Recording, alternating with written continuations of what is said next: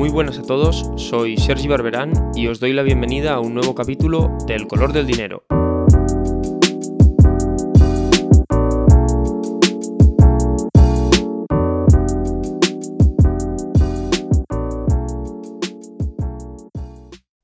Muy buenas a todos y bienvenidos a un nuevo capítulo del color del dinero.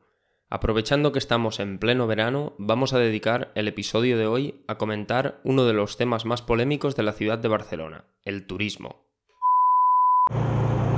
La playa, el ocio, la cultura y el buen tiempo han hecho de Barcelona uno de los principales destinos turísticos a nivel mundial.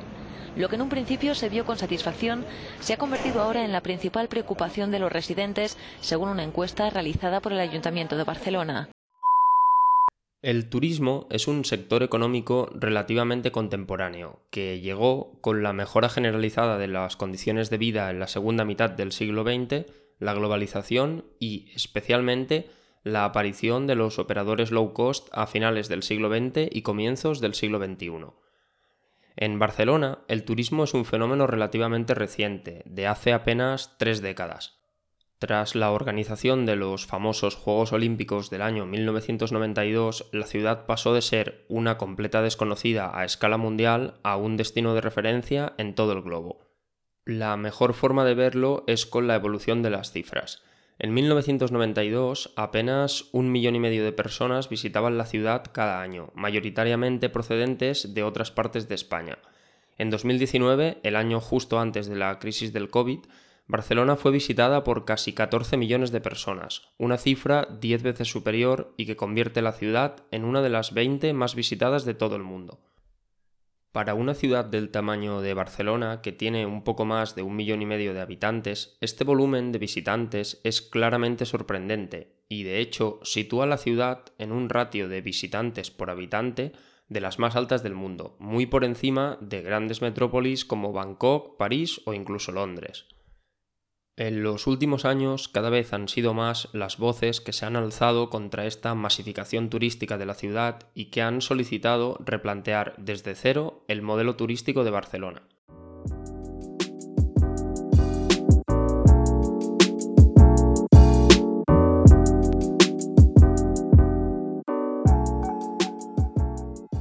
Desde el punto de vista del crecimiento económico, una variable fundamental es la productividad.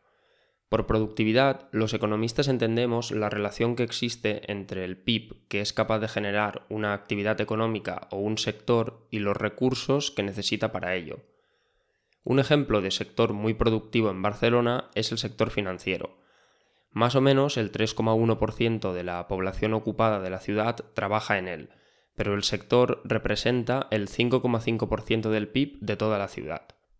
Aunque en cantidades totales efectivamente es un sector pequeño, también es uno de los más productivos, ya que su peso en el PIB es casi el doble de su peso en el empleo, es decir, necesita pocos trabajadores para generar mucha riqueza. ¿Qué sucede cuando aplicamos este mismo razonamiento al sector turístico? Pues bien, precisamente lo contrario. El turismo no es un sector económico como tal de los que quedan recogidos en las estadísticas oficiales. Por tanto, todos los datos vienen de estimaciones que hace el Ayuntamiento de Barcelona. Para el año 2019, el ayuntamiento estimó que el turismo representaba más o menos el 12% del PIB de la ciudad. De la misma forma, estimó también que aproximadamente el 12% de la población ocupada de Barcelona trabaja en el turismo. En palabras llanas, esto significa que la productividad del sector turístico de Barcelona es bajísima, ya que para producir el 12% de la riqueza de la ciudad necesita consumir el 12% de la mano de obra disponible. Esta baja productividad tiene un doble origen. Por un lado, el turismo está lleno de actividades del sector servicios que, en su mayoría, tienen poca capacidad de agregar valor añadido, por otro lado está la cuestión de quién es el perfil de turista que visita Barcelona, algo que desgranamos a continuación. Ya se desarrollaron hace tiempo una serie de normas cívicas que hay que seguir manteniendo y ahí hay que ser muy estrictos, porque al final un poco lo que no podemos es que esto sea un, sitio donde al final un destino donde la, gente pueda venir aquí, emborracharse y hacer lo que quiera. Según los datos del ayuntamiento, en 2019 el retrato robot del turista que visitó Barcelona es el de un europeo, hombre, de unos 34,4 años de edad que permanece en torno a dos noches en la ciudad. Estos datos ya de por sí son muy significativos. La edad media en España, que es uno de los países más envejecidos del mundo, es de 44,9 años y la de la Unión Europea es de 43,9 años. Si el turista medio tiene una edad de 34,4 años, significa que es alguien sustancialmente más joven que la media de la población local y del continente europeo en general. El origen del turismo también es relevante. A diferencia de lo que sucedía en los años 90, el grueso de visitantes son extranjeros. Para ser precisos, solo el 13% son españoles, incluyendo los que vienen de otras partes de Cataluña, mientras que el 87% restante son extranjeros. Estos están principalmente concentrados en la Unión Europea, más de la mitad del total, y América del Norte, que representa casi un 12% del total. Como curiosidad, Asia, la región más poblada del planeta, solo representa el 7% de los visitantes que recibe Barcelona en un año. Según Eurostat, la renta por cápita de España en 2019 fue del 84% de la renta media de la Unión Europea, si consideramos que la mitad de los turistas proceden de países de la Unión Europea y que un 12% procede o de Canadá o de Estados Unidos, un cálculo rápido nos permite ver que para dos tercios de los turistas Barcelona es una ciudad más barata que sus respectivos países. Cuando se pregunta a los turistas por qué están visitando la ciudad, un poco más de la mitad responde que lo están haciendo o bien con sus amigos, o bien con compañeros de trabajo, o bien solos lo que son, sin lugar a dudas, perfiles orientados al ocio. La última cuestión clave es la duración de la estancia en la ciudad. De media es de 2,4 días, aunque depende de la modalidad de alojamiento escogida, la media varía. Los visitantes que se alojan en viviendas turísticas, como Airbnb, son los que más tiempo permanecen, con una media de unos 3,3 días, mientras que los que se hospedan en hoteles son los que menos, con tan solo 2,1 días. Dado que estos últimos son el grupo más numeroso, 9 millones de los 14 que recibe la ciudad, la media final termina estando cerca de las dos noches por viaje. Este primer retrato robot ya nos permite hacer un primer diagnóstico del problema. Barcelona recibe una gran cantidad de turistas muy superior a su población natural, que es de perfil eminentemente joven, atraído por la condición de destino barato y con estancias relativamente cortas en la ciudad. Pero la cuestión no termina aquí.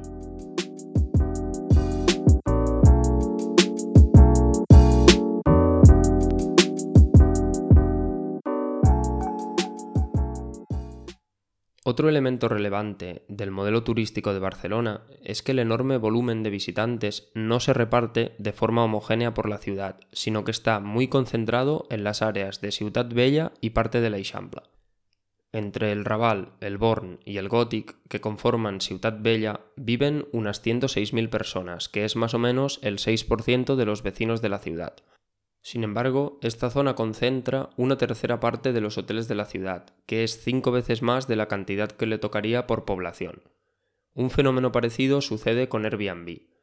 Según la plataforma de datos Insight Airbnb, en la ciudad de Barcelona hay un total de unos 16.000 anuncios es una cifra muy superior a la de otras ciudades con población similar como Ámsterdam, que tiene tres veces menos, y más propia de grandes capitales como Berlín. En cualquier caso, de todos estos anuncios, el 22% está en el distrito de Ciutat Bella, es decir, cuatro veces más de lo que les tocaría. La concentración de estos alojamientos turísticos en el corazón de la ciudad trae consigo el conocido proceso de gentrificación, según también Insight Airbnb, la rentabilidad mensual media de los anuncios en Barcelona es de más de 10.000 euros. Aun asumiendo que es posible que la plataforma haya cometido algún error calculándolo, ¿quién en Barcelona puede pagar un alquiler mensual remotamente parecido a dicha cantidad? La respuesta, naturalmente, es que nadie puede, y la consecuencia es la sustitución de población local por apartamentos turísticos que terminan cambiando el aspecto del barrio. Todo esto, no obstante, sería menos dramático si los turistas dejasen en la ciudad grandes cantidades de dinero que dotasen al ayuntamiento de capacidad de realizar políticas públicas de buena calidad. Pero, ¿cuánto se gasta un turista en Barcelona? Para responder esta pregunta, el dato verdaderamente relevante es el gasto medio por turista y por día. es decir, cuánto deja el visitante medio en la ciudad por cada día que pasa en ella. En 2019 esta cifra fue de unos tristes 82 euros por persona y día. Es difícil encontrar cifras comparables calculadas para otras ciudades europeas, pero para hacernos una idea, en París esta misma cifra asciende a 180 euros por persona y día, bastante más del doble que en Barcelona. Este dato sintetiza a la perfección el modelo turístico que la ciudad tiene en marcha. Un modelo de turismo orientado a población joven, con poca capacidad y voluntad de gasto, que viene a pasar el fin de semana o unas cortas vacaciones y que solo es rentable llenando la ciudad hasta el máximo de su capacidad. Visto así, no es de extrañar que sea un sector con una productividad muy baja. ¿Y qué sucede en los sectores que tienen baja productividad?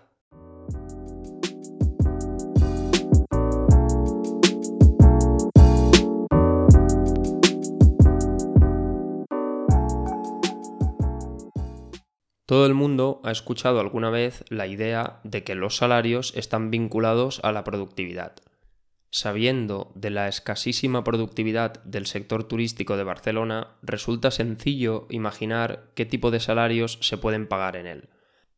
Según el ayuntamiento, en 2019 el salario bruto anual medio en Barcelona era de unos 29.700 euros. En el sector turístico, sin embargo, la media fue de 22.270 euros, más o menos un 25% menos. Dentro de esta referencia, sin embargo, se esconden muchos detalles. En el sector turístico hay una pequeña minoría relacionada principalmente con el transporte, que tiene un salario medio de 35.000 euros brutos anuales, bastante por encima de la media local. En el extremo opuesto y con mucha mayor cantidad de trabajadores tenemos a los camareros o empleados de hoteles y alojamientos, cuyos salarios medios oscilan entre los 16.700 y los 20.900 euros, lo que representa más o menos entre un 50 y un 33% menos que la media municipal. Una forma más clara de verlo es diciendo que un 45,5% de los trabajadores del sector turístico en la ciudad de Barcelona en 2019 ganaron menos de 1.000 euros netos al mes, una cifra que es significativamente menor de la que el propio ayuntamiento estima que se necesita para vivir un mes en la ciudad. Por tanto, el sector no solo castiga a los vecinos que se sienten molestos por las aglomeraciones de turistas, sino que también ofrece pocas o nulas oportunidades al 12% de barceloneses que trabajan en él, con salarios de miseria que no dan para vivir en la propia ciudad. Tanto turistas como ciudadanos estamos de acuerdo en que el turismo es muy positivo para la ciudad de Barcelona, pero también en que para que siga siendo positivo hay que poner orden, hay que regularlo para que sea sostenible. Pero, ¿qué se puede hacer para cambiar? En 2015, la actual alcaldesa de la ciudad, Ada Colau, ganó las elecciones con una promesa de modificar sustancialmente el modelo turístico de la ciudad. Sin embargo, basta con chequear algunos de los datos básicos para saber que nada ha cambiado desde su llegada al poder. La calidad del turismo que podemos aproximar con el gasto medio por persona y día es más o menos la misma que había en 2015, cuando el gasto era de 78 euros por persona y día frente a los 82 de antes de la pandemia. El número total de visitantes, lejos de disminuir, ha crecido, en 2015, un total de 8,5 millones de turistas se hospedaron en hoteles, mientras que en 2019 fueron 9,5 millones, un incremento del 12%. El dato más paradójico es que el número de cruceros que llega a la ciudad, que fue una de las ramas del turismo más criticadas desde el ayuntamiento, también ha crecido durante el mandato de Ada Colau, pasando de 749 buques a 800, que la actual alcaldesa no haya sido capaz de reformar el modelo turístico no significa que sea imposible.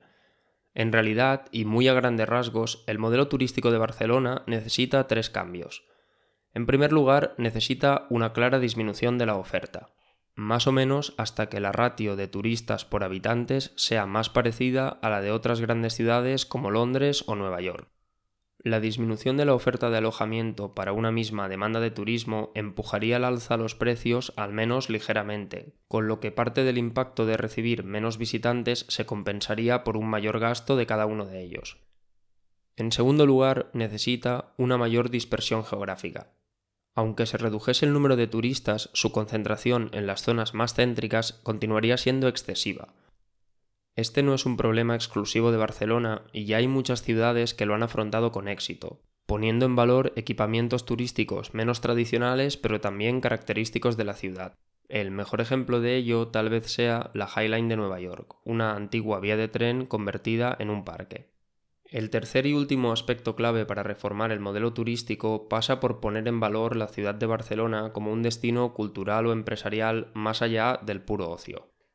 Barcelona es una ciudad milenaria y con un movimiento cultural potente que va mucho más allá del clima soleado y la bebida barata por la que una buena parte de sus visitantes anuales la escogen frente a otros destinos. Estos tres principios para la reforma del modelo turístico no son tan sencillos de aplicar en la práctica porque pasan, en cierta medida, por reducir la dependencia económica que tiene la ciudad del turismo. Para poderlo poner en marcha, el ayuntamiento tendría que ofrecer, al menos en el corto plazo, alguna alternativa tanto para los empresarios como los trabajadores del sector para que se realocasen en nuevos puestos de trabajo. Las políticas públicas de este nivel suelen ser bastante caras y la situación presupuestaria del ayuntamiento y del gobierno español en general no es la mejor que se recuerda. Por tanto, no es de extrañar que, sin capacidad ni recursos para financiar un buen programa de transición turística, el ayuntamiento no haya hecho nada por cambiar el modelo que actualmente está en vigor.